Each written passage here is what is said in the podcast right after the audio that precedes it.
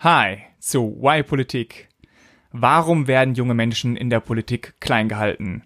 Das fragen wir uns für euch in dieser Folge und liefern in der Zugabe Tipps, wie ihr euch dagegen wehren könnt, nicht ernst genommen zu werden. Gegenüber von mir sitzt die Argumentationsmeisterin Tanja Hille und ich bin Vincent Venus und freue mich mit euch auf diese Folge.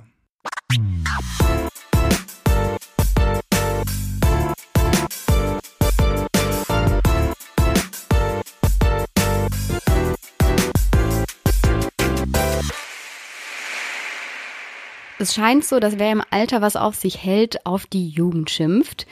Schon in der gesamten Geschichte war das eine Konstante von Sokrates über Platon zu Aristoteles. Alle wussten sie schon, die Jugend ist zu nichts zu gebrauchen.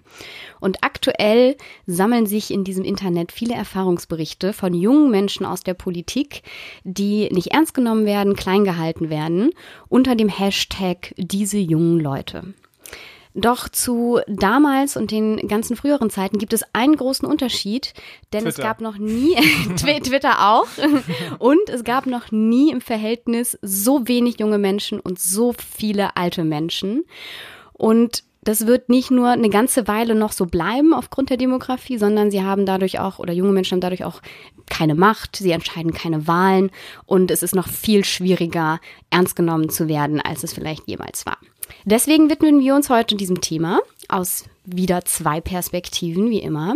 Dabei schaut Vincent auf die politischen Strukturen und ich gucke mir Sprache und Umgang an. Also Strukturen und Sprache sind heute unsere zwei Perspektiven. Die Zugabe, wie schon angekündigt, sind dann Tipps und Tricks, wie man Verhalten kontert, wenn man aufgrund seines Alters nicht ernst genommen wird. Absolut. Und Los geht's mit dem Phänomen. Was ist passiert? Warum reden wir über dieses Thema? Aufhänger für uns war der Vorsitzende der jungen Sozialistinnen und Sozialisten Kevin Kühnert. Der ist nämlich der Gro GroKo G, der große GroKo-Gegner und führt den Widerstand an äh, gegen die große Koalition innerhalb der SPD, ist also eine wichtige Person und wurde dazu natürlich auch öfters interviewt. RTL hat ihn dann aber nicht nur zu dieser politischen, sehr wichtigen Frage befragt, sondern allen Ernstes, ob er noch in einer Wohngemeinschaft lebe. Eine Frage, die wirklich nichts damit zu tun hat, ob man nun eine große Koalition eingehen sollte oder nicht. Ein anderes Beispiel aus der Ah, du hast, du musst natürlich sagen, was Kevin Kühnert dazu getwittert hat. Das ist ja das Witzige. Naja, er hat gefragt, er hat getwittert, dass er solche Fragen beantworten will, sobald Angela Merkel gefragt wird, ob sie den Joghurtdeckel ableckt, wenn sie Joghurt isst. Genau. Fand ich ein gutes, guter Vergleich. Absolut. Und ein anderes Beispiel aus derselben Debatte ist, dass Welt am Sonntag Chefredakteur Peter Hurt kommentierte den Bundesparteitag der SPD. Sehr aufgeregtes Mädchen von den Jusos bekommt mehr Applaus als Martin Schulz. Die, dieses sehr aufgeregte Mädchen ist Annika Klose, 25 Jahre alt, äh, berufstätig und seit zweieinhalb Jahren Vorsitzende der Jusos Berlin. Und die haben immerhin 6000 Mitglieder. Also auch wieder eine Degradierung ihrer Person, einfach nur weil sie noch jünger ist. Es gibt also dieses Phänomen in der Politik der Jugenddiskriminierung, glaube ich, könnte man es auch nennen. Und nun ist die Frage erstmal, wie werden junge Menschen denn benachteiligt? Und ich glaube, äh, wirtschaftlich kann man sagen, wenn du jünger bist, kannst du leicht, leichter entlassen werden. Dir wird verhältnismäßig weniger Rente ausgezahlt werden als deinen Eltern. Ähm, du darfst den Bundestag nicht wählen, bevor du 18 Jahre alt bist. Also alle unter 18 sind quasi, haben sehr wenig Einfluss auf die Politik. Und im Bundestag selbst bist du auch extrem unterrepräsentiert. Wir haben ja 709 Abgeordnete. Und von denen sind, wie viel glaubst du, sind unter 30 oder hast du das auch schon recherchiert? Das weiß ich ungefähr. Genau, also es sind zwölf. Zwölf von 709 sind unter 30, das entspricht 1,7 Prozent. Und zum Vergleich, die 20- bis 29-Jährigen in der Bevölkerung haben einen Anteil von 12 Prozent. Also im Bundestag sind junge Leute, wie insgesamt in der Politik, unterrepräsentiert. Der krasseste Alltag von Jugenddiskri äh, der krasseste Beispiel von Jugenddiskriminierung habe ich allerdings im Alltag entdeckt. Äh, und zwar es ist ja so, dass äh, bestimmte ältere Leute, junge Leute im Straßenalltag so als störend erachten, wenn du so in der Stadt abhängst irgendwie mit deinen Leuten. Und dagegen gibt es ein Mittel. Das heißt Mosquito und ist eine Schallwaffe, kann man sagen. Also mal aus der Produktbeschreibung. Ich zitiere, antisoziales Verhalten von herumlungernden Jugendlichen ist für viele Menschen eine der größten Bedrohungen ihres Sicherheitsgefühls. Viele Firmen, Schulen, Kindergärten, Spielplätze und so weiter leiden unter Schäden durch Vandalismus oder die Vertreibung von Besuchern und Kunden. Moskito Ultraschall wird eingesetzt, um das Herumlungern von Jugendlichen zeitlich kontrolliert und in einem begrenzten Gebiet zu unterbinden. Das ist für den Privatgebrauch? Ja, also es wurde eine Bäckerei in den, in, in dem Vereinigten Königreich mal eingesetzt und auch in Rotterdam wurde das eingesetzt. Ja. Und zwar funktioniert es so. Ja, Das- ich kenne das auch ähm, in öffentlichen Plätzen in Baden-Württemberg. Da war Nee. das auch ein großes Thema. Zu meiner Zeit, während dem Abitur. Ist schon ein bisschen länger her. Also genau, für alle, die es äh, die es nicht kennen, es funktioniert so, dass über einen Lautsprecher ein extrem hoher Ton ausgesendet wird, den Leute über 25 Jahre eigentlich nicht mehr hören können. Aber den hört man eben darunter und es ist sehr, sehr, sehr irritierend, wenn du die ganze Zeit so ein Fiepen hörst. Ich kenne das noch von, äh, von Fernsehern. Das Fernseher manchmal so fiepen und ich so, Mama, der Fernseher ist kaputt, der fiept. Ich höre gar nichts. Was, wovon redest du? Ja, das nimmt drastisch ab mit dem Alter. Ja, genau. Ähm, ja, und jetzt, um es mal klarzustellen, natürlich werden auch ältere Menschen benachteiligt. Äh, das ist ganz klar, da, da, das wollen wir nicht verschweigen, aber wir heißen ja nun, nun mal Y-Politik und nicht Babyboomer-Politik und deswegen widmen wir uns eher den jungen Leuten. Bevor wir uns jetzt an die Gründe machen, äh, Tanja, wurdest du mal nicht für voll genommen? Hast du das mal erlebt, dass irgendwie du einen Spruch reingewirkt bekommen hast, weil du jünger bist? Ja, bestimmt. Ich glaube, ich habe auch nach für später noch ein Beispiel. Ähm, Ah, das ist jetzt aber so weit unten in meinen Notizen. Vielleicht kommen wir später nochmal dazu. wir, du hast äh, bestimmt eins vorbereitet. Was ist denn dein Beispiel? Also ich äh, war, da war ich segeln äh, und das war eben eine gemischte Mannschaft und ich hatte schon das Gefühl, dass die Älteren sich daran gestört haben, wenn man als junger Mensch da so seine Meinung wo kundgetan hat. Also war, ich wurde, glaube polit- politisch noch nicht diskriminiert deswegen, aber es gibt ja eben ab und zu so Momente, wo man nicht für voll genommen wird. Und es war dann ja auf so einem Boot, also wir waren da, es waren 30 Leute oder 40 Leute, das ist natürlich auch ein kleines politisches äh, System. Und wenn du dann da nicht für voll genommen wirst, fand ich auch blöd.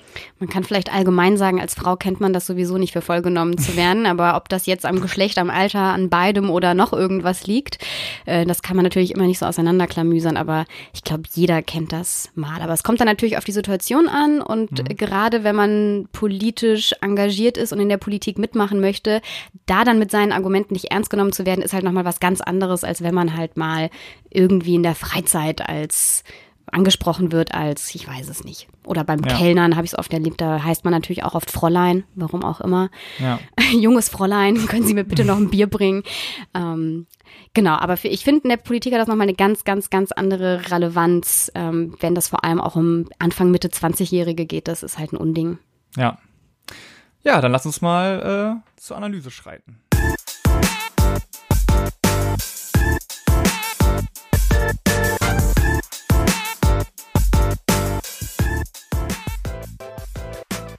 Die erste Perspektive, Sprache und Verhalten. Und ich habe mir vor allem all diese Erfahrungsberichte auf Twitter und in ähm, auch Medien angeschaut, was Leute da so eben junge Menschen erzählt haben, wie sie behandelt werden und habe versucht, das so ein bisschen zu, zu systematisieren und mal systematisch analytisch sich anzugucken. Äh, Das sind vier Punkte geworden und ich gehe einfach mal. Vincent guckt jetzt schon so, oh mein Gott, sie hat vier Punkte. Aber die sind relativ kurz. Ähm, genau, was oft geschildert würde, ist, dass man für einen Praktikant gehalten wird, obwohl man ein Referent ist oder dass man für die Assistentin gehalten wird, obwohl man selbst die Landtags- oder Bundestagsabgeordnete ist. Und so, das wird, viel, wird sehr oft geschildert und da ist geht es natürlich darum, dass Leute einen geringeren beruflichen Status voraussetzen, wenn sie jemanden sehen, der besonders jung ist, der nicht irgendwie dem entspricht, was man erwarten würde von einem Landtagskandidaten oder einer Bundestagsabgeordneten. Und dann setzt man automatisch voraus, ja, dann muss das ja die Assistentin oder der Praktikant Ja. sein. Aber das ist eigentlich mehr peinlich für die Leute, die äh, das falsch einschätzen. Das Genau, wenn das dann mal- rauskommt, auf jeden Ja, Fall. mir ist nämlich auch mal passiert, als ich Praktikant war im Europaparlament und dann von einer jungen Abgeordneten der Grünen was abholen sollte, eine Unterschrift. und ich dann ins Büro gekommen bin und ich meinte, ja, ich brauche hier von der Abgeordneten eine Unterschrift, ganz unbedarft. Und dann hat sich das so eine genommen und einfach unterschrieben. Und ich dachte so, hä? Unterschreibt jetzt die Assistentin der Abgeordneten einfach, fälscht die die Unterschrift gerade und dann eben habe ich erst später gecheckt, okay, Mist, das, das war die Abgeordnete. Ja, das war mega peinlich. Ja, und daran sieht man ja auch, wir sind so, wir sind alle nicht davor gefeit ja. und es das heißt jetzt nicht, ähm, dass, weil die ganze Zeit solche Sachen passieren, jeder äh, bewusst diskriminiert, aber wir sollten hinterfragen, da kommen wir später auch noch drauf. Das Wichtige ist halt, dass man sich dessen bewusst macht, dass man vielleicht bisschen seine Vorurteile hinterfragt und bisschen vorsichtiger ist mit was man, was man gleich sagt und denkt. Weil wenn das halt immer wieder passiert, wenn das einem wirklich täglich passiert, ich meine, mir ist es auch schon passiert, ich wollte zu einer Veranstaltung und dann wird man vorne abgefangen und gefragt, zu welcher Veranstaltung wollen Sie denn? Weil hier findet gerade, keine Ahnung, Konferenz XY statt, wo man merkt so, aha, anscheinend sehe ich nicht so aus, als würde ich da jetzt auch hingehen wollen, als wüsste ich, was hier stattfindet. Ja. Ähm, und das ist dann schon, da muss man, wie du, wie du recht hast, dann dahin kommen, dass, dass der anderen Person peinlich ist und nicht einem selbst. Zweiter Punkt, es wird der höher geglaubte Ansprechpartner oder die höher geglaubte Ansprechpartnerin gewählt.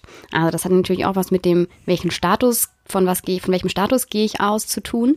Und da hat Moritz Körner einen Erfahrungsbericht auf Twitter geschrieben. Der sitzt im Landtag von Nordrhein-Westfalen mhm. und schrieb, wenn der Kollege in der ersten Ausschusssitzung nicht mit dir, sondern mit deinem Referenten spricht, weil der älter ist. Ja. Und das schildern auch sehr viele Leute, auch in Bundestagsbüros, ähm, wenn Büroleitung älter ist oder Referenten, dass dann mit denen eher gesprochen wird. Das ist natürlich sehr, also das kenne ich auch gut, dass man dann gar nicht angeschaut wird und so irgendwie auch gar nicht da ist, man ist einfach unsichtbar. Ja. Und es geht aber noch viel subtiler. Du hast ja schon gesprochen, das hat dass sich diese ganze Debatte an Kevin Kühnert und Annika Klose auch aufgehängt hat. Und Kevin Kühnert ähm, war ja in dieser Maybrit Illner Talkshow-Sendung zur ja. GroKo-No-GroKo-Debatte. Und da hat sich das alles eigentlich so, dann hat das alles angefangen, weil da wurde oft ähm, über ihn gesprochen, aber in der dritten Person, obwohl er am Tisch saß. Also da wurde zwar auch, er wurde zwar angesprochen, aber eigentlich nicht direkt, sondern da wurde dann gesagt, ja, da hat gerade der Juso-Vorsitzende einen guten Punkt gesetzt. und er sitzt ja, ja, mit am Tisch und das passiert älter oder gleichaltrigen Menschen, älteren Leuten wirklich seltener und, und jungen Leuten passiert das relativ oft, dass dann wird, wird man zwar gehört, das ist ja schon mal gut, dass der Punkt gehört wurde, aber man wird dann nicht direkt angesprochen. Ja, war nicht dann auch in der Nachberichterstattung irgendwie so der, der Tenor, ja, das hat der Kevin wirklich gut gemacht. Ja, ne? genau da, das, da komme ich jetzt nämlich direkt zum ah, treffen, ja. dritten Punkt, ähm, dass nämlich auch immer von Kevin die Rede war, also jetzt nicht bei der Talkshow, aber im äh, in der Tagesschau war das. Da haben die, normalerweise schreibt man in so Artikeln ja, Merkel hat gesagt, Schulz hat gemacht. Ja. In der Beiner Meinbrit Illner Show saß Julia Klöckner. Klöckner hat den und das und das vertreten. Und die haben konsequent immer Kevin geschrieben, anstatt Kühnert sagte das, Kühnert, ja. Kühnert hat das gemacht. Die haben konsequent seinen Vornamen verwendet, was überhaupt nicht üblich ist in der Medienberichterstattung. Und das ist der dritte Punkt, dass man Worte und Begriffe verwendet, um den niedrigeren Status des anderen auszudrücken. Also, dass Aha. man ihn zum Beispiel beim Vornamen nennt und man duzt nur Leute, die besonders jung sind und man sollte ähm, das ist ja so, ja, ne? Eine ja, ich bin, also ich bin total äh, pro Duzen mehr, aber wenn dann halt für alle, ne? Genau, und wenn alle gesiezt werden, dann sollten auch Ende 20-Jährige gesiezt Absolut, werden. Ja. Das sind keine Grundschulkinder mehr. Und was man vielleicht auch selber schon erlebt hat, ist, dass man bezeichnet wird als das Küken in der Runde oder als junger Mann oder als junge Frau oder sogar als Mädchen, obwohl man auf jeden Fall schon eine Frau ist und selbst Anke Domscheit-Berg, die fast 50 ist und jetzt im Bundestag sitzt für die Linke, die hat selbst die sagt, sie wird noch teilweise als Mädchen bezeichnet, um diskreditiert zu werden. Oder interessanterweise wahlweise als Mutti, was man ja auch von Merkel kennt. Die war ja. lange Zeit das Mädchen von Kohl und ah, ja. von einem Moment auf den anderen gleich die Mutti. Also da gibt's gar nichts dazwischen. Äh, man hat immer schöne Begriffe und äh, junge Menschen kennen das sicher. Vierter Punkt. Inhalte als wilde Ideen abtun. Gerade wenn man in einem Jugendverband aktiv wird äh, oder ist, dann wird oft mal gesagt, ja, die jungen Menschen, die dürfen ja auch mal Ideen haben, die vielleicht nicht umsetzbar sind, die dürfen sich auch mal austoben. Klassiker. Und ja, Julia Klöckner, auch in dieser äh, berühmten Maybrit Illner Sendung, hat da auch gesagt, ja, die junge Union hat ja bei uns auch ein bisschen Freiheit. Und sie hat auch gesagt. die junge Union ist ja richtig crazy Leute. ja, die machen verrückte Sachen. Ähm, aber sie hat auch zu Kevin Kühnert gesagt, es würde schon auch helfen, ein bisschen Realitätssinn an den Tag zu legen. Also das haben nicht nur, das hat man nicht nur in dieser Sendung gesehen, das haben sehr viele Leute ähm, ähm auch auf Twitter geteilt, dass, dass sie damit diskreditiert werden und dass ihre Politik damit belächelt wird, nur weil sie vielleicht visionärer ist. Und vielleicht ist das ja, ich meine, das ist ja auch gut. Immerhin müssen wir noch boah, 70, 60 Jahre auf jeden Fall wahrscheinlich in dieser Welt und in dieser Gesellschaft leben. Und es ist ganz gut, wenn man da vielleicht Ideen hat, wie man mhm. mit der Digitalisierung umgeht und nur weil alte Menschen den Status quo verwalten wollen, ja. ist das nicht besser. Die vier Punkte nochmal zusammengefasst, ähm, wie man in Sprache und Verhalten zum Ausdruck bringt, dass Leute junge Leute klein gehalten werden. Erstens, man setzt einen geringeren beruflichen Status voraus. Zweitens, man spricht immer den höher geglaubten Ansprechpartner, Ansprechpartnerin an. Drittens, man verwendet Worte, die einen niedrigeren Status ausdrücken. Und viertens, dass man Inhalte als wilde Ideen abtut. Und da wollte ich noch die Sprecherin der Grünen Jugend im Saarland äh, zitieren, weil das zu dir überleitet, Vincent. Mhm. Die hat nämlich geschrieben, dass sie gefragt wurde, für was kandidierst du denn? Für ein Jugendparlament? Und sie darauf antwortete, nein, für den Bundestag. Ach, der echte Bundestag? was das zu bedeuten hat, kommen wir im zweiten Perspektive dazu bei Vincent.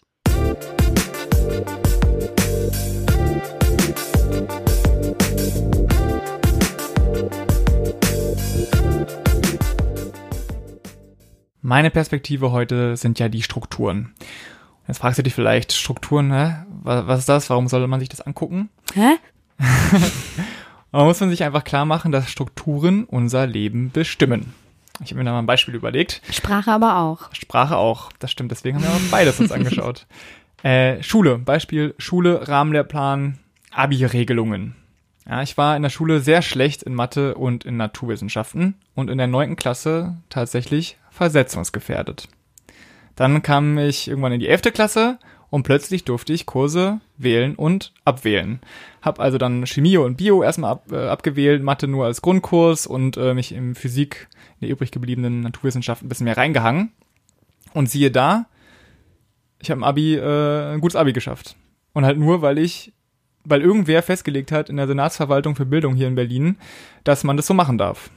Nur deswegen hat Vincent ein gutes Abi geschafft. Ja, und weil ich gelernt habe. Aber wenn, äh, ja, wenn ich die Kurse nicht hätte abwählen können, dann hätte ich auf jeden Fall einige schlechtere Noten bekommen, natürlich. Ne? Ja, wärst du mal in Baden-Württemberg zur Schule gegangen. Da kann man es nicht abwählen? Zumindest nicht Mathe und du musst eine Naturwissenschaft machen. Achso, ja, naja, ich auch. Also Mathe und Physik habe ich ja, Ach so. habe ich ja mich da durchgezwungen, genau. Und äh, ein politisches Beispiel wäre das Wahlsystem in den USA. Da hat ja die Mehrzahl der Amerikaner Hillary Clinton gewählt, aber wegen eines vor über 200 Jahren so festgelegten Wahlsystems mit einem Wahlkollegium ist Donald Trump jetzt Präsident. Popular Vote. Genau, hat sie gewonnen, ja. Also, äh, sprich, die Strukturen haben einen enormen Einfluss auf uns. Und ähm, ja, wie kommen junge Menschen in diesen Strukturen äh, zurecht? Zwei Fragen dazu. Einmal, in der Gesellschaft und einmal der Selbstorganisation. Gesellschaft die Frage, wie viel Macht haben junge Menschen in unserer Demokratie? Und danach frage ich, äh, ist es eigentlich clever, wie sich junge Menschen organisieren, nämlich mhm. in den Jugendorganisationen? Zur Gesellschaft. Äh, viele wollen es nicht wahrhaben, aber wir bewegen uns eindeutig Richtung Rentnerdemokratie. Das ist ein ziemlich umstrittener Begriff, der vom ehemaligen Bundespräsidenten Roman Herzog äh, 2008 geäußert wurde. Da ging es um eine Rentenerhöhung, die er kritisiert hatte. Und äh, mir geht es jetzt nicht um eine Verteilungsfrage. Ich gönne meiner Oma Helga wirklich ihre Rente. Meine Oma heißt auch Helga. Ja? Ja, ich habe auch eine Oma Helga. Ach, guck mal. Ach, verrückt. ja. Naja, also ich gönne ich gönn ihr eine gute Rente und ich bin mir hundertprozentig sicher, dass sie mir auch alles gönnt irgendwie. Das ist also nicht die Frage. Ähm, ja, ist nicht die Frage alt gegen jung, aber die Frage ist trotzdem, man muss ja feststellen, ältere Leute haben eine andere Perspektive aufs Leben und haben auch andere Prioritäten. Und sie wählen deswegen auch anders. Jetzt Beispiel 2017 Bundestagswahl, ja, äh, Union. Äh, bei den über 60-Jährigen haben 51, 41 Prozent der Leute die Union gewählt. Bei den unter 30-Jährigen waren es nur 25 Prozent. Also das Alter hat eine politische Wirkung. Und wie kam ich jetzt auf diese Rentnerdemokratie darauf zu sprechen? Es ist so aktuell, liegt das Medianalter bei 45 Jahren. Haben wir schon öfter mal angesprochen in vorherigen Folgen. Das heißt, die Hälfte der Leute ist unter 45 und die andere Hälfte ist über 45. Also die, die Hälfte der deutschen Bevölkerung ist einfach über 45 Jahre alt. Und ist ja so, Wahlen darfst du erst ab 18. Das heißt natürlich, dass das Durchschnitts- oder der Median der Wahlberechtigten liegt noch höher. Und das, was man immer vergisst, ist ja nicht, dass jede Person dann mit 18 Jahren wählt. Da wir Bundestag zum Beispiel nur alle vier Jahren wählen, Ja. gibt es viele Leute, die auch erst mit 21 das erste Mal in den Bundestag wählen dürfen. Genau. Ja. Ja. Äh, also die über 45-Jährigen stellen aktuell zwei Drittel der Wahlberechtigten. Und ähm, jeder dritte Wahlberechtigte ist über 60 Jahre alt. Ist also äh, ist eindeutig eine Übermacht und diese Übermacht der Älteren wird auch noch zunehmen. In Berlin kriegen du und ich das vielleicht nicht so mit, weil hier kommen viele junge Leute, ziehen hier hin. Äh, wir sind eine sehr große Studentenstadt mit irgendwie über, über 100.000, glaube ich, Studierenden. Aber äh, ich habe mir da mal so Zahlen, Prognosen für ganz Deutschland angeguckt und war da doch leicht geschockt. Denn für 2030 hat die Bertelsmann Stiftung mal ausgerechnet, wie sich die Kommunen so entwickeln werden. Und äh, interessant, in Berlin wird das Medianalter konstant bleiben, das sind irgendwie 43 Jahre.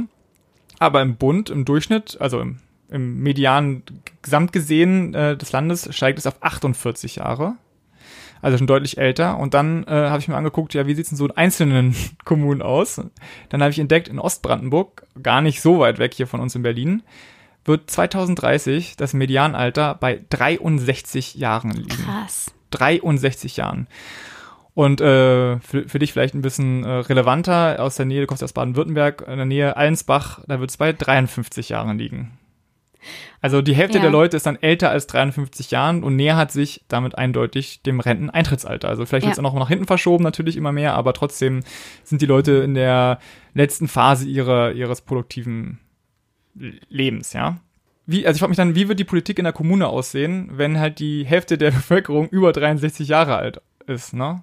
Wer, die Hälfte der Leute steht kurz vorm Renteneintrittsalter. Wie, welche Parteien werden die dann wohl wählen? Auf welche Politiker hören, die denen was Was, was macht man für Politik? Baut man noch die Straße aus? Baut man noch das Schwimmbad? Okay, Ja. ältere, Leu ältere Leute gehen gerne schwimmen, das vielleicht schon. ähm, aber den Sportplatz, äh, die, ähm, Ja. mal- ja, Wird, ja, das sind alles, ähm, das Jugendzentrum, Genau. der Skateplatz. Meine, Wie viele Jugendzentren wurden hier auch in Berlin schon geschlossen in letzter Mhm. Zeit, ne? Also äh, eindeutig wird es eine Auswirkung haben. Wie genau, weiß ich natürlich nicht. Und es ist auch nicht so, dass alle älteren Leute jetzt nur an sich denken, sondern klar, die sind Großeltern und die denken dann auch an ihre Enkelkinder und so. Natürlich. Es Ne? gibt ja auch junge Menschen, die im Kopf schon wahnsinnig alt denken und es gibt auch ältere Menschen, die äh, immer noch sehr junge und idealistische Politik machen. Ja. Klar, das ist, davon gehen wir in der ganzen Folge aus und Ja, so, wenn wir das sagen, dann, dann meinen wir das ja. immer. Aber da. es wird, also es wird auf jeden Fall einen großen Einfluss haben und hat es eben auch jetzt schon, dass junge Leute eben äh, die Minderheit sind. Zweiter Punkt war ja die Selbstorganisation. Und da frage ich mich, ob sich die jungen Menschen selbst schaden, weil sie sich in Jugendorganisationen engagieren. Jetzt mal alle, die nicht so politisch engagiert sind, äh, was ist überhaupt eine Jugendorganisation? Es ist so eigentlich, dass fast jede politische Organisation, so in der Zivilgesellschaft, so eine Jugendorganisation hat. Und ich glaube, das kommt aus einer Zeit, als sich junge und alte Menschen wirklich nicht leiden konnten, so in den 50ern, 60ern und so weiter, die sich da echt spinnefeind waren, ist ja heutzutage gar nicht mehr so, äh, also ich habe ein super Verhältnis mit meiner Mama, du wahrscheinlich auch. Ja. Ähm, und in diesen Jugendorganisationen sind so alle organisiert zwischen meistens 14 bis 27 oder oftmals sogar 14 bis 35. Also man gilt in der Politik als jung, bis man 35 ist. Und typischerweise sind diese Organisationen so halb autonom. Also die kriegen meistens Geld vom Mutterverband und irgendwie auch einen Sitz im Vorstand, aber können so ziemlich treiben, was sie wollen. Und deren Job ist es einfach so, die Alten anzutreiben, irgendwas zu machen und äh, natürlich auch junge Leute an die Politik heranzuführen, denen zu zeigen, wie das läuft und irgendwie auch Spaß zu haben. Also Zeltlager, irgendwelche Exkursionen und so. Das gehört natürlich auch dazu. Ähm, Jungorganisationen in Parteien heißt das auch oft, dass man diejenigen, diejenigen ist, die Plakate kleben, Genau. die Flyer verteilen, die sich am Wahlstand die Beine in den Bauch stehen. Ähm, aber klar, nicht nur jung, aber da, da sind doch schon überdurchschnittlich viele junge Menschen, obwohl die gar nicht so viel vertreten sind in Parteien. Dann Ja. da werden sie dann richtig gebraucht und da ist man froh über jede Person, die mal einen Flyer gestaltet und verteilt. Absolut, genau. Und ähm, ja, ich habe mehrere Probleme jetzt irgendwie beim mhm. Recherchieren entdeckt. Äh, eines ist, dass Jugendorganisationen von der Öffentlichkeit einfach weniger ernst genommen werden. Und das habe ich selbst erlebt bei den jungen europäischen Föderalisten, die ich auch in jeder zweiten Folge erwähne, wo ich eben sechs Jahre im Bundesvorstand war. Und da war es eindeutig so, äh, dass wir politisch, politisch agiler waren, würde ich mal sagen, als unsere Mutterorganisation, die Europa-Union Deutschland. Wir haben uns also viel schneller positioniert, wir haben Kampagnen gemacht und so weiter. Aber wir wurden eben kaum aufgegriffen von der Presse. Oftmals, glaube ich, auch, weil wir eben einfach nur eine Jugendorganisation sind, die irgendwas sich dann für eine europäische Einigung einsetzt. Aber die Presse sagt, Jugendorganisation nur dann relevant, wenn es um Jugendthemen geht. Also hätten wir jetzt irgendwie Schulen oder so gemacht, glaube ich, dann hätten die gesagt, ah ja, das macht Sinn, Jugendorganisation äußert sich zu Schulen, aber die äußern sich jetzt zu einer europäischen Arbeitslosenversicherung, whatever, ja. Das ist halt mhm. irgendwelche Jugendlichen, die sich da engagieren. Zweiter Punkt, ich glaube, dass äh, man durch diese Jugendorganisation weniger Einfluss in der Mutterorganisation hat. Also ich meine, wenn sich alle jungen Menschen in der ausgelagerten Jugendorganisation engagieren, dann haben sie natürlich kaum Posten im Mutterverband. Also das von Organisation zu Organisation unterschiedlich. Manchmal klappt das besser, manchmal schlechter, dass Leute, die sich in der Jugendorganisation engagieren, dann später, wenn sie da so rausgewachsen sind, auch in der Mutterorganisation ähm, ja. engagieren. Das ist natürlich die Idee dahinter, aber du hast trotzdem natürlich Reibungsverluste, dass es Leute gibt, die bei den Jusos super aktiv waren, aber danach halt nicht mehr und so ist das. Ach, Tanja, wir ergänzen uns perfekt. Ja? Du leitest gerade zu meinem letzten Punkt ein, genau weil so Kulturschocks äh, vor, vorprogrammiert sind. Das war der Punkt. Ja. Also ja, ja. wenn so Führungspersonen, bist eben äh, jetzt ich, war bei den jungen europäischen Föderalisten lange aktiv und so weiter und irgendwann erreiche ich die Klippe. Habe ich jetzt noch nicht, aber mit 35, so haben wir es auch mal genannt, erreichst du die, die Klippe. Ich meine, was das auch schon ein Ausdruck ist. Da muss man sich dann reinstürzen. Ja, genau. Oder auch stehen bleiben. Ja, und dann versuchen sich also so ehemalige Vorstandsmitglieder dann eben im Mutterverband, aber merken eben sehr schnell, dass vieles sehr anders läuft vor allen Dingen viel langsamer und irgendwie alle sind viel empfindlicher, was irgendwelche politischen Befindlichkeiten angeht. Naja. Äh, und das hat natürlich zur Folge, dass in diesen Gremien, den Entscheidungsgremien von politischen Erwachsenenverbänden der Altersdurchschnitt noch höher ist als im Bevölkerungsschnitt, weil eben die Jugend extern organisiert ist. Ne? Mhm. Und ich glaube, dadurch, durch, diese, durch diesen äh, Sprung, den man dann machen muss von einer Jugendorganisation zur Mutterorganisation, da verliert verlieren die viel Nachwuchs. Also ich zum Beispiel bin jetzt gerade auch nicht so aktiv, einfach weil ich jetzt andere Dinge, mich anderen Dingen gewidmet habe und nicht aufgefangen wurde richtig, um dann in der Euro Europa-Union weiterzumachen. Also je länger ich irgendwie darüber nachgedacht habe, äh, desto mehr dachte ich, Wahnsinn, das ist echt totaler struktureller Scheißidee, dass die jungen Leute sich extern organisieren und nicht irgendwie innerhalb ihrer Mutterorganisation. Weil sie sich dadurch selbst kleiner halten. Also man muss ja sagen, ich, ich, ich kann mir vorstellen, dass es generell, wenn man sich das über viele Organisationen anguckt, tatsächlich ein Problem ist. Es gibt dann aber natürlich auch immer wieder positive Beispiele. Und mhm. jetzt gerade, ähm, wenn man sich die ähm, Jusos eben anguckt in der SPD, diese No-Kroko-Kampagne ja. führen und die auf dem Sonderparteitag über 40 Prozent damit erreicht haben. Und da sitzen auf diesem Sonderparteitag sitzen nicht 40 Prozent Juso-Mitglieder, sondern nee. die haben auch sehr, sehr viele SP ältere SPD-Mitglieder überzeugt und da mitgenommen und die stehen da auch hinter. Also man kann so auch hat man eine innerparteiliche Opposition. So wird das ja, Kevin Kühnert ist dann auch so der mhm. gerade Führer dieser innerparteilichen Opposition, der durch die als, als Juso-Vertreter äh, diese Nukroko-Bewegung anführt. Also da ist es jetzt ein sehr, sehr gutes, positives Beispiel, wo man schon das Gefühl hat, da kann man richtig was erreichen, dass man dadurch, dass man nicht in diesen Mutterstrukturen ist, sondern eine extra Unterorganisation hat. Also es gibt bestimmt diese positiven Beispiele, aber gut, das ist jetzt auch gerade so. Das war jetzt nicht die letzten Jahrzehnte immer so. Ja, das ist eine besondere schon, wie Situation. Normalerweise in der Partei irgendwie von anderen auch gesehen werden, ne? Ja, eher als wenn die was fordern, dann sind wir auf jeden Spinner. Fall dagegen. ja. Genau. Wir sind dann ist man immer gut, man kann immer sagen, ich bin näher an der Realität, wenn ich dagegen bin, was die sagen. Ja, es ja. ist ja, ich, ich, ich, ich bin mir nicht sicher, auf welcher Seite ich stehe, aber ich glaube, man sollte das viel stärker problematisieren, weil man redet da gar nicht drüber. Man ja. denkt sich, ja, das ist toll, aber man macht sich selten Gedanken, ob das nicht vielleicht auch Nachteile hat und man sollte vielleicht sich mal Warum näher damit beschäftigen, ob Vorteile ja. oder Nachteile überwiegen. Und warum, genau, und warum nicht mal über eine Fusion nachdenken? Also dann hättest du halt Vorstände in Parteien zum Beispiel, wo ja die 65-Jährigen sitzen, aber eben auch die 18-Jährigen. Das hast du nie. Das hast du nie, weil alle 18-Jährigen eben äh, organisiert sind in den Ju Jugendorganisationen.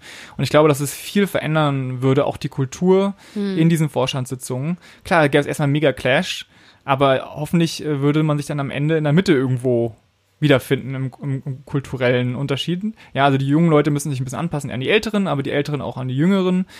Also ich glaube, sollten alle mal drüber nachdenken, ob das nicht mehr Sinn macht und nachhaltig äh, eher sinnvoller ist. Weil ich weiß, man eigentlich mit unserer, mit der älteren Generation, mit den Babyboomern, wir verstehen uns ja gut mit denen. Weißt du, ist ja nicht wie früher, dass in den 68ern äh, die irgendwie total Opposition gegen die gefahren sind, sondern heutzutage kommt man ja eigentlich gut miteinander aus. Warum ja, das, was ich gelesen habe, was daraus bestimmte Redakteure und Wissenschaftler machen, ist, wir sind alle angepasst und Konformisten. so kann man das natürlich auch framen. Thema für eine folgende Genau, das bewerte ich jetzt mal nicht, was davon richtig ist. Ja, aber dann würde ich sagen, widmen wir uns mal dem Zwischenfazit. Das Zwischenfazit, nochmal zusammengefasst, die Perspektive Sprache von mir. Warum werden junge Menschen klein gehalten in der Politik? Vier Gründe. Erstens, es wird ein geringer beruflicher Status oft vorausgesetzt, wenn man jung ist. Drittens, äh, zweitens, Entschuldigung, ähm, man wählt sich den höher geglaubten Ansprechpartner oder die Ansprechpartnerin und schließt damit junge Menschen aus von der Debatte oft. Man verwendet Worte und Begriffe, um ähm, junge Menschen zu diskreditieren, ihnen niedrigeren Status auch aufzudrücken und wilde I oder Inhalte, die von jungen Menschen kommen, werden oft als wilde Ideen abgetan.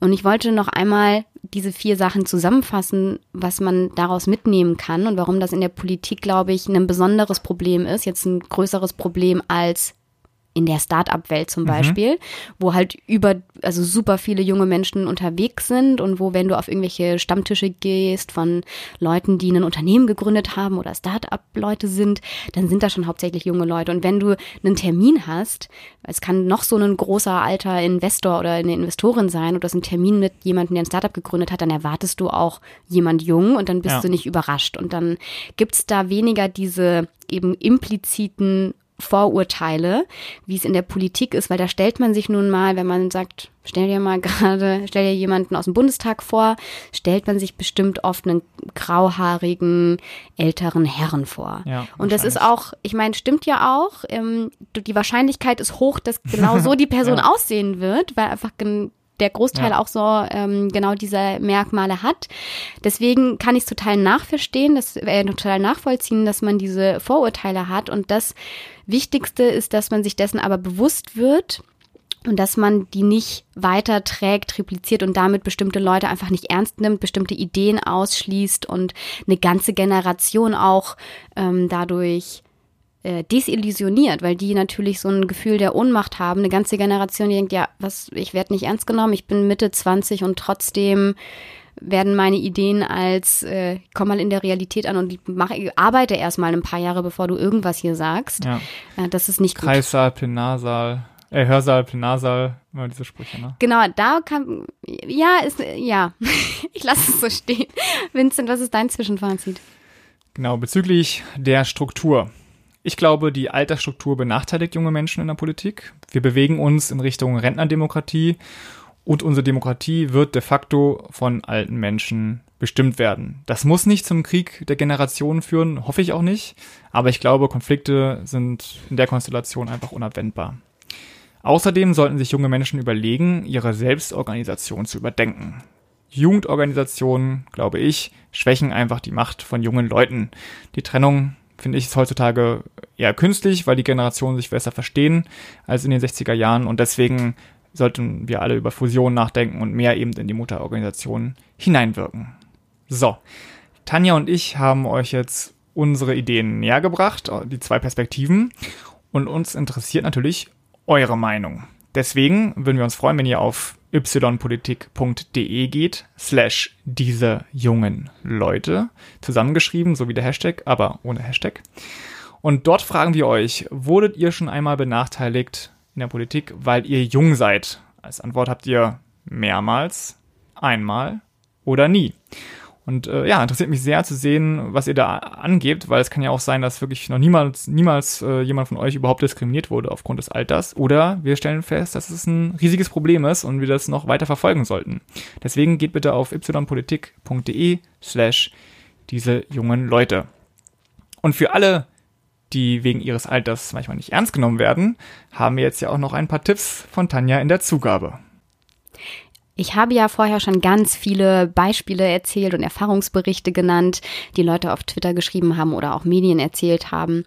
Und jetzt soll es darum gehen, wie, wenn einem selber sowas passiert und man zum Beispiel als Praktikantin gehalten wird, obwohl man die Referentin ist oder mit Mädchen angesprochen wird, was man dann eigentlich machen kann, wie man da reagieren kann. Und das Wichtigste ist, dass man überhaupt reagiert und das mhm. nicht einfach ignoriert und so stehen lässt, weil natürlich viele das gar nicht bewusst machen oder was Böses im Sinn haben und ihnen das gar nicht auffällt und es einem selber aber immer wieder auffällt, wenn das immer, immer wieder so passiert und man in die gleichen Situationen kommt. Und wenn man dann eben reagiert und die Leute darauf aufmerksam macht, ähm, dass das vielleicht gerade nicht so toll war, dann kann man auch einen Denkprozess damit anregen und vielleicht auch was verändern und in diesen ähm, auch ja gesellschaftlich irgendwie weiterkommen. Deswegen ja. das Wichtigste, überhaupt was machen und es nicht zu ignorieren und was ihr für vier Möglichkeiten habt und was ihr auf keinen Fall tun solltet, kommen jetzt in den vier Tipps.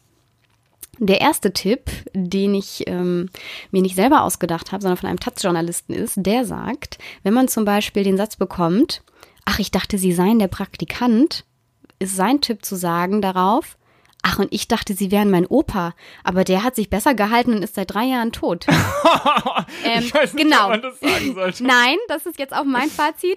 Das ist das Einzige, was ich irgendwie online finden konnte, wo ich dachte, oh mein Gott, nein, das ist vielleicht nett in einem, es war so ein Artikel ja, ähm, als, und es war so der Abschluss und man dachte so, da will gut ein Journalist ein bisschen, bisschen anecken und auf die Kacke hauen, aber das ist so Wer würde das wirklich machen in der Realität? Es ist ja. unhöflich, es ist nicht, nicht schlagfertig, es ist nicht nett, es ist einfach nur nee, nee, nee, nee, nee. Ja, ich glaube, man sollte ja nicht pumpig reagieren und es äh, auf ja. jeden Fall die Kritik, die man dann ja hat, eher so diplomatisch vortragen, vielleicht in einem Einzelgespräch auch unter vier Augen, damit man die, den anderen auch nicht blo bloßstellt. Ne? Ja, deswegen dachte ich mir, ich mache einfach, äh, die nächsten drei Tipps sind von mir.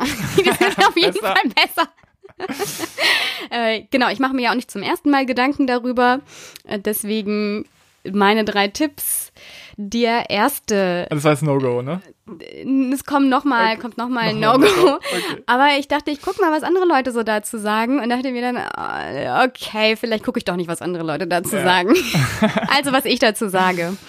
Die erste Variante ist, dass man immer davon ausgeht, wenn Leute etwas kommentieren, dann sagt das am Ende mehr über die Person aus, die das gesagt hat, als über mich das was aussagt. Das ist auch oft sowas, was man sagt, wenn man Feedback kriegt oder wenn man einen, auch wenn man einen Workshop leitet, bei so Train-the-Trainer-Seminaren kriegt man das gesagt, dass wenn da jemand reagiert, ähm, man immer gucken kann, was ist jetzt, wieso reagiert die Person so und mhm. eben auf diese Selbstaussage schaut.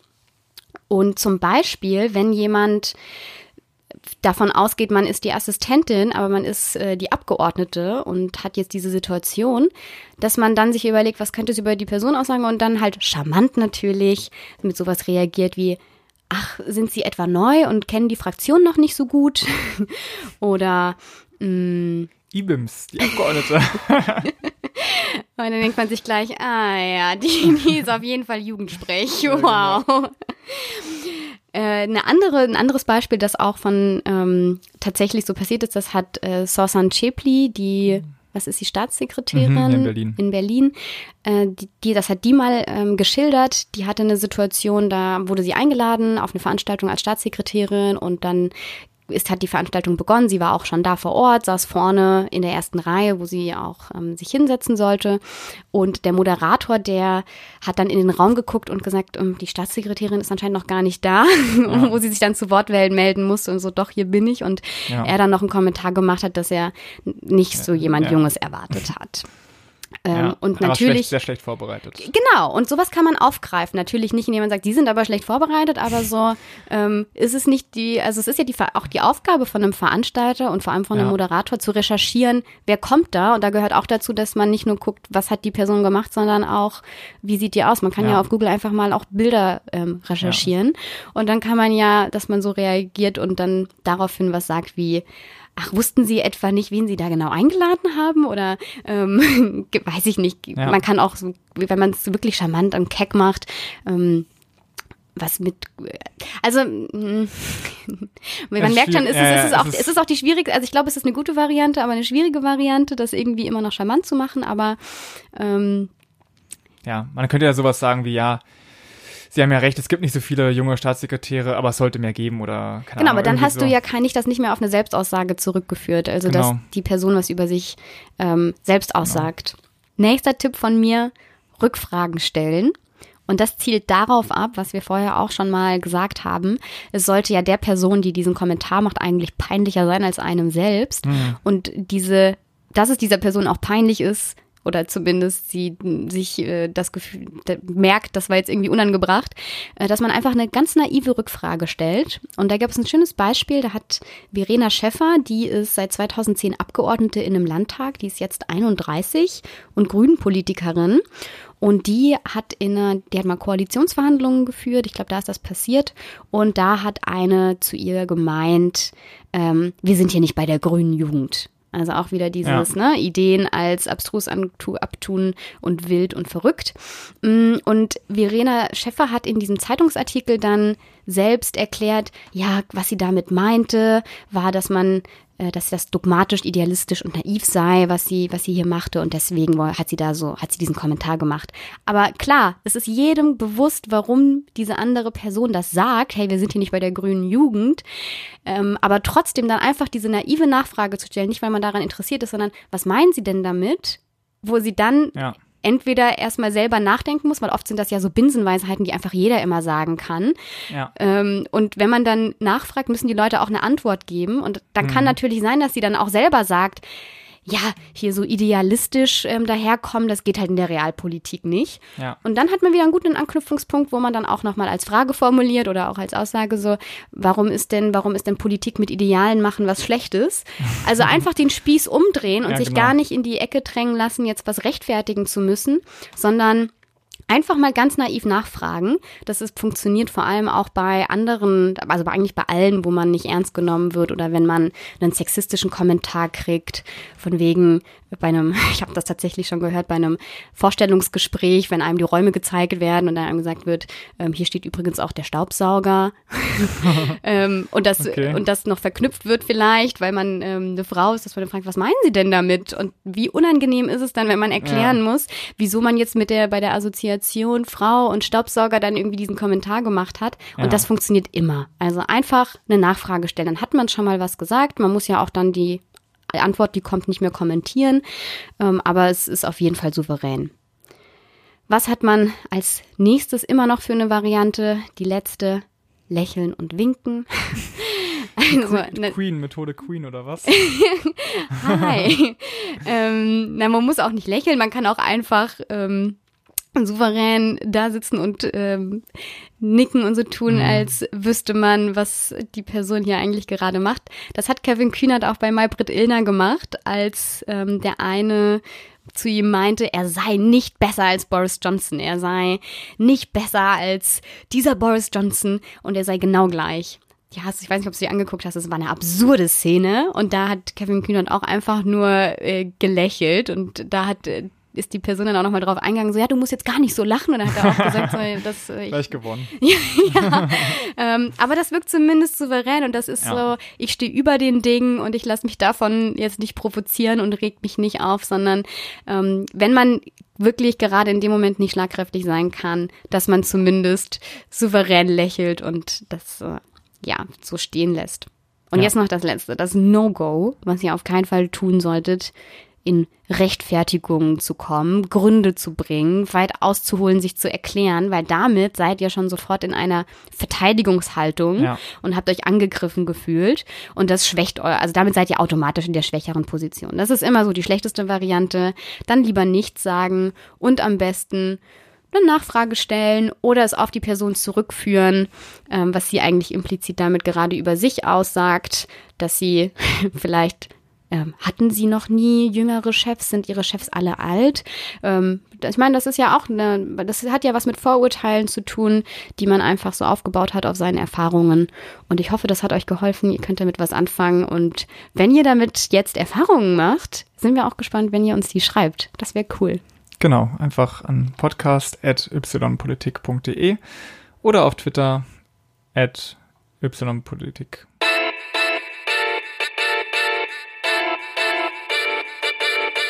Letztes Segment für diese Folge und ganz neu bei uns im Programm, nämlich eure Meinung, Abstimmungen und Feedback. Wir sind ja vor gut anderthalb Monaten herausgekommen und uns erstmal bedanken bei Bernhard Schmidt, der nämlich auf Twitter sehr viele unserer Inhalte teilt und damit natürlich auch äh, seinem Netzwerk Bescheid gibt, dass es uns gibt und worüber wir so reden. Und das finden wir famos einfach, äh, dass er das tut. Auch danke an Plau M. 14. Die Person hat nämlich auf äh, iTunes äh, kommentiert, uns fünf Sterne gegeben und gesagt, politische Themen, von denen man nicht überall liest, anders sind und Spaß machen und äh, ja, gehört anscheinend auch zu unserer Hörerschaft. Vielen Dank an dich. Und er hat auch ziemlich unser Konzept äh, erfasst, fand ich ganz nett. Also, dass wir eben andere Themen besprechen als sonst so. Und schließlich dann ein Abstimmungsergebnis. Es ist ja so, dass wir auf ypolitik.de zu jeder Folge eure Meinung hören wissen, äh, hören wollen zu den Thesen, die wir so in den Raum werfen. Und ganz passend zur heutigen Folge ist auch die Folge 3, nämlich äh, da haben wir die Frage gestellt, warum junge Menschen das Jahr 2017 gerettet haben, haben sechs Personen vorgestellt, von denen wir glauben, dass sie dies getan haben und haben euch gefragt, wer euch am meisten überzeugt hat. Und gewonnen mit knapp der Hälfte aller Stimmen hat Verena Hupertz für ihre Bemühungen, die SPD zu erneuern mit äh, der internen Kampagne SPD frage ich mich natürlich, was das über unsere Hörerschaft aussagt, dass sie sagen, dass jemand intern in der SPD äh, das Jahr gerettet hat. Aber ähm, ja, das so habt ihr Herzlichen abgestimmt. Glückwunsch. Und, ja, wir bedanken uns für alle, die abgestimmt haben. Und wo ihr auch kommentieren könnt, ist auf unserer Webseite, wenn ihr schon abstimmt. Da haben wir nämlich zu jeder Folge auch eine Seite und bei der Seite bei unserer Folge zum Bundestag losen statt wählen haben wir auch zwei mhm. ähm, längere Kommentare gekriegt, die ich sehr interessant fand, weil sie auch argumentiert haben und Argumente von uns nicht überzeugend fanden und widerlegt haben. Genau. Haben wir auf jeden Fall gelesen. Vielen Dank dafür und vielen Dank auch an die Postkarte, die ich bekommen habe. Grossmedial. Äh, die Person weiß jetzt, äh, wer sie ist. Danke, das war cool und wir freuen uns, wenn ihr uns weiter ähm, Kommentare schickt und was dazu sagt, wie ihr das so findet, was wir gesagt haben. Und wenn ihr es noch einfacher haben wollt, wenn ihr uns zuhört, weil wir haben gesehen, viele hören uns über die Webseite. Mhm, erstaunlich viele. Ja? Ja. Ja, du bist unser Statistikman. ich glaube, die Hälfte ungefähr. Ja, einfacher geht's aber für euch. Ähm, noch ein Tipp, wenn ihr euch eine App aufs Handy runterladet oder ihr habt, wenn ihr Apple habt, ein iPhone, dann habt also ihr sogar schon eine Podcast-App. Genau.